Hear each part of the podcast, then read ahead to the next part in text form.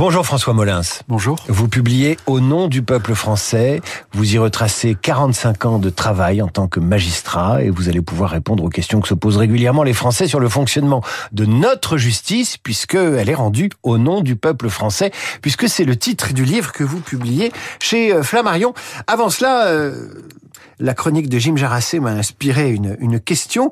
Est-ce que vous dites non à tout avenir politique ou tout mandat politique? Parce que des personnalités comme la vôtre ont pu par le passé se retrouver sur des listes aux européennes, aux municipales euh, ou même ministres.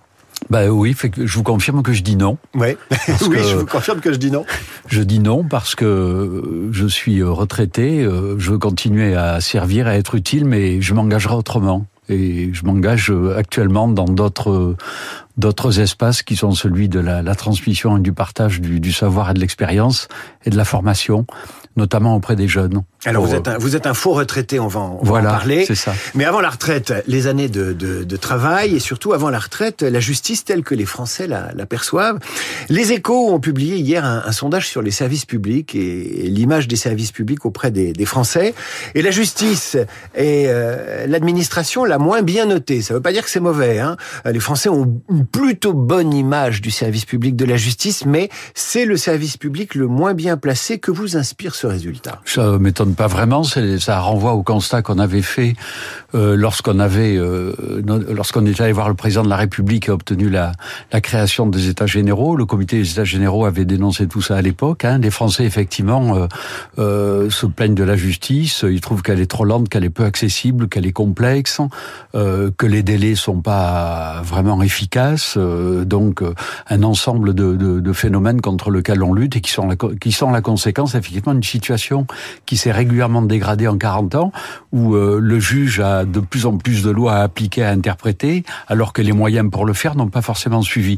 Donc il est logique qu'on arrive à cette situation et euh, il y a quand même une lueur d'espoir. Aujourd'hui, c'est l'importance des moyens qui ont été obtenus par, euh, par notre ministre, euh, dont il faut... Éric Dupont-Moretti. Éric Dupont-Moretti, dont il faut espérer que euh, ils vont finir par avoir un impact sur l'efficacité, mais ça va prendre un peu de temps. Il faut 31 mois pour former un magistrat. On va revenir sur l'utilisation des, moyens à alloués euh, dans le budget de la justice qui sont historiquement importants concernant ce, ministre-là. Je continue sur les doléances, le cahier de doléances des Français euh, vis-à-vis de vis-à-vis de la justice. Euh, ils estiment qu'elle est lente, qu'elle est complexe, qu'elle est coûteuse, qu'elle profite aussi aux puissants parce que quand on a de bons avocats, eh ben c'est peut-être mieux que quand on a un avocat commis d'office. Est-ce que ces reproches sont également fondés? De fait, effectivement, euh, tout le monde était, était égal en droit. Euh, c'est évident, c'est un des grands principes de la République. Dans la réalité, effectivement, euh, les choses sont plus compliquées. Et effectivement, vous évoquez la défense. C'est sûr que suivant que on est défendu dans le cadre de l'aide juridictionnelle ou qu'on a les moyens de prendre un grand ténor du barreau, je ne mets pas en cause la, la, la, bonne volonté des avocats de la juridictionnelle, mais on est dans des, des, schémas de défense qui sont différents, avec des gens qui peuvent consacrer plus ou moins de temps à la défense de leurs clients. Donc de fait, il y a forcément des inégalités. C'est contre tout ça qu'il faut lutter. Mais terminé, pardon. Non, non, non mais le but quand même, c'est de savoir que moi je pense, je suis intimement convaincu que dans l'esprit des magistrats, on accorde la même importance à un petit dossier qu'à un grand dossier. En tout cas, c'est dans cet esprit-là qu'un magistrat du siège ou du parquet doit fonctionner. On reviendra sur la notion de petit dossier ou de grand dossier, puisque vous avez traité des deux au cours de votre longue euh, carrière.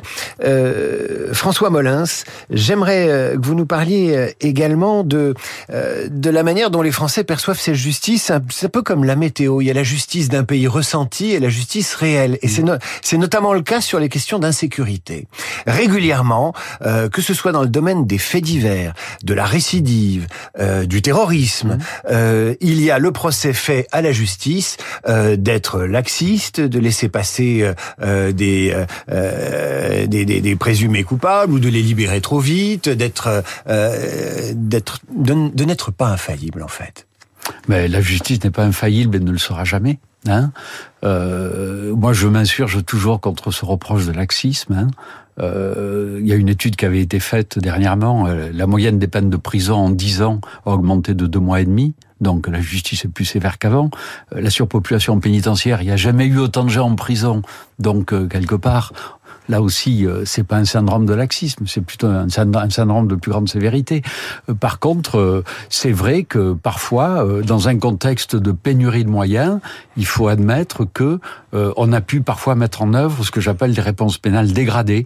On a des capacités d'audiencement et de jugement qui peuvent être limitées devant les tribunaux, et ça, ça peut conduire effectivement certains parquets à abaisser d'un cran le seuil de réponse pénale. Et ça, ça peut peut-être quelque part exprimer ce sentiment de, de, de réponse euh, insuffisamment sévère apportée à certains actes de délinquance. Quand on voit, par exemple, je cite toujours cet exemple, dans certains grands parquets de la région parisienne, vous êtes victime d'une escroquerie, euh, si le préjudice est inférieur à 5000 euros, ça va être classé, on va même pas vérifier ce qui s'est passé, ça pose quand même un problème. Mais c'est directement lié aux moyens dont on dispose.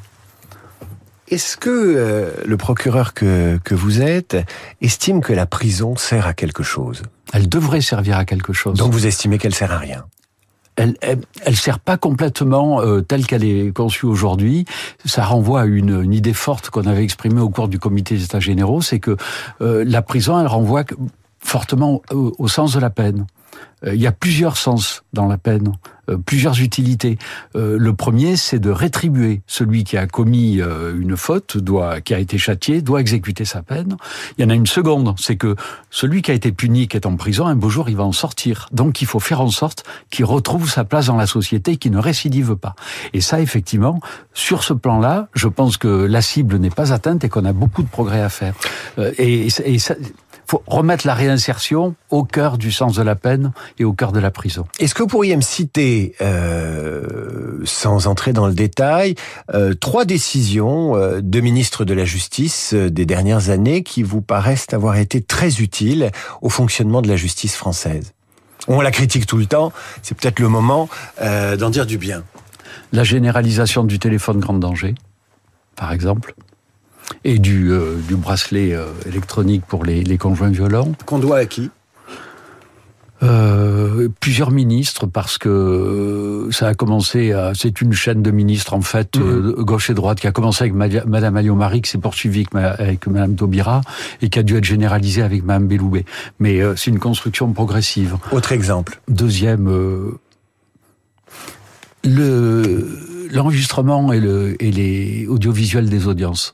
Éric Dupont-Moretti. Éric Dupont-Moretti. Moi, j'ai toujours dit que, je lui avais dit à l'époque, j'ai toujours considéré que c'est une bonne idée parce que c'est pédagogique et ça doit permettre effectivement de mieux faire comprendre aux Français le fonctionnement de l'institution. Et ça me paraît important. Un dernier exemple. Bah, il y en a des tas d'autres. Est-ce que le budget d'Éric Dupont-Moretti, qui a historiquement augmenté ce budget de la justice, c'était un bon budget? Le budget, c'est un, un, très bon budget. Quand j'étais directeur de cabinet de Madame Alliot-Marie, le budget de la justice, c'était 6 milliards. Euh, donc effectivement, quand on arrive à des, des, des étiages de 11 milliards ou plus, euh, objectivement, euh, c'est effectivement un très bon budget. Simplement, il faudra encore un peu de temps pour qu'il porte ses effets, parce que il faut le temps de former les magistrats et les greffiers dont on a besoin. Vous avez cité Michel Alliot-Marie, dont vous avez été, je crois de mémoire, le directeur de cabinet. Vous avez été également le directeur de cabinet d'un autre ministre de la Justice qui n'était pas Michel Mercier. Euh, ce qui m'amène à parler d'un sujet dont vous traitez largement dans ce livre, c'est l'indépendance de la justice. Mmh. Vous militez pour une indépendance totale du parquet, c'est-à-dire non, non, non, c'est faux. C'est pas une, une, indépendance totale. J'ai toujours dit que le parquet ne pouvait pas être totalement indépendant parce qu'il ne peut pas l'être dans la mesure où il doit appliquer la politique pénale du gouvernement. Donc de ce point de vue-là, il ne peut pas être indépendant, il ne doit pas l'être. Par contre, il doit l'être de façon euh, totale dans la gestion des affaires individuelles, et c'est pour ça que j'estime qu'il faudrait renforcer ses garanties statutaires avec cette fameuse réforme du parquet à minima qui consisterait à exiger un avis conforme du Conseil supérieur de la magistrature mais le parquet ne peut pas être totalement indépendant. Parce qu'en fait, euh, l'indépendance vis-à-vis du politique, vous êtes un exemple d'indépendance, puisque vous avez été nommé à des postes assez politiques mmh. par des politiques, et pourtant vous revendiquez votre indépendance. Mais... Ce qui veut dire qu'on peut être nommé, être magistrat, nommé par un politique, travailler avec ces politiques, et rester indépendant selon euh, votre euh, appréciation du sujet. Vous avez tout à fait raison, mais quand j'ai été nommé, et il y a eu la même chose pour mon successeur, le projet de nomination s'est accompagné d'une polémique dans le cadre d'un climat de suspicion, ou parce qu'on était nommé procureur Paris, ipso facto, on était suspecté d'être mis là par le pouvoir pour étouffer les affaires. La gauche vous en a voulu. Enfin, ouais, elle vous a cité en exemple de non-indépendance, etc., Et mon successeur Rémi ça a eu la même polémique quand il a, quand il a été désigné. Donc c'est pour ça que je pense que la réforme statutaire est nécessaire et pour justement extirper ce, ce venin de la suspicion euh, en ce qui concerne la nomination des procureurs les plus importants. Euh, François Molins qui publie au nom du peuple français chez Flammarion. On parle souvent de l'indépendance des juges vis-à-vis du politique, euh, mais finalement l'affaire Éric Dupont-Moretti, c'est une, une, autre affaire d'indépendance parce que là on pourrait parler de l'indépendance politique des juges euh, par rapport à leur propre conviction. Euh, et je parle de la politisation de la justice. Comment vous expliquez que dès sa nomination, Éric Dupont-Moretti fasse l'objet d'une défiance de la profession parce qu'il n'est pas juge et qu'elle aurait préféré un juge? Allez participer de cette défiance en publiant dans Le Monde une tribune critique sur le garde des Sceaux, en refusant de vous rendre à la cérémonie d'investiture du président de la République Emmanuel Macron en 2022, si j'ai bonne mémoire.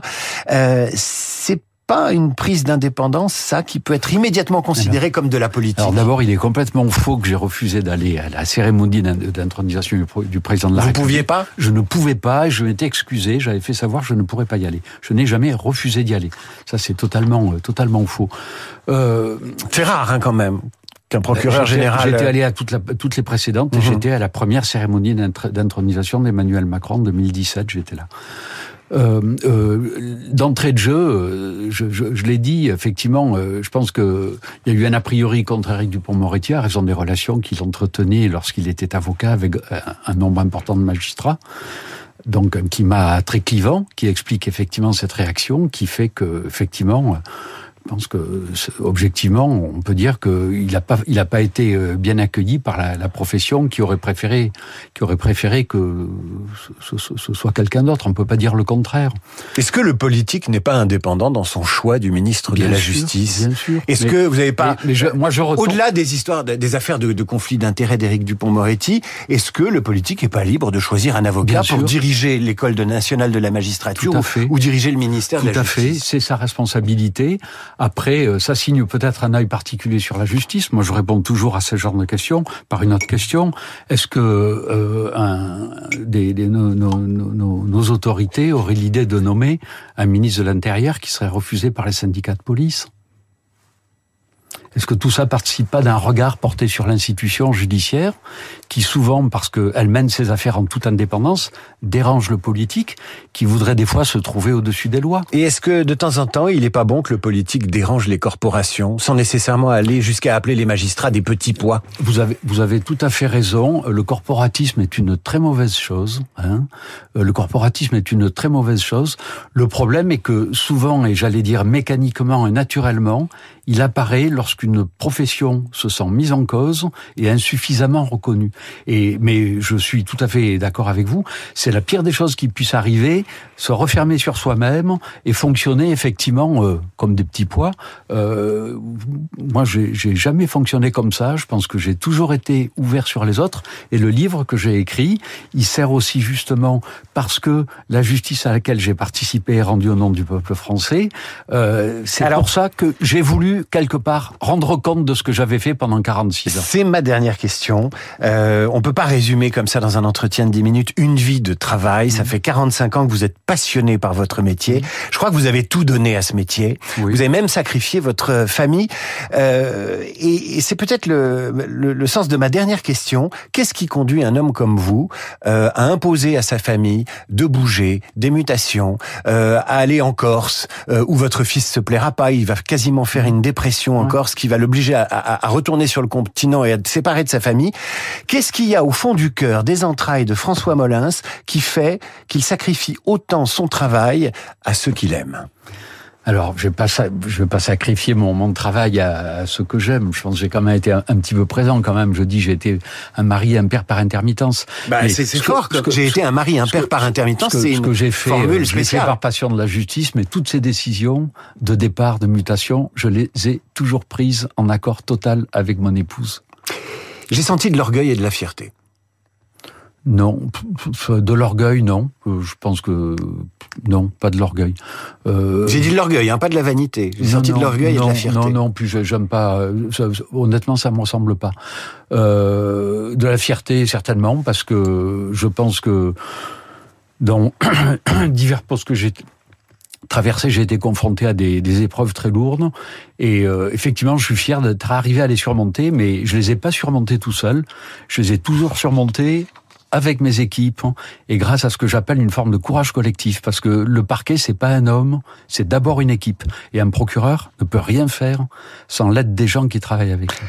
Au nom du peuple français, ça vient de paraître chez Flammarion, signé François Molins, que je remercie d'être venu parler sur Radio Classique. Et je conseille à tous les étudiants en droit, à ceux qui se passionnent pour euh, un avenir, peut-être dans les carrières judiciaires, de le lire, parce que tout y est, euh, la passion du, métier, euh, les aléas d'une carrière, les mentors, ceux qui vous rendent service, ceux qui vous mettent des bâtons dans les roues, les erreurs qu'on peut faire, et évidemment les choix de carrière qui, qui font le, le sel d'une vocation. Merci à vous, François Molins. À suivre le rappel des titres suivis de la revue de presse d'Hervé Gattegno.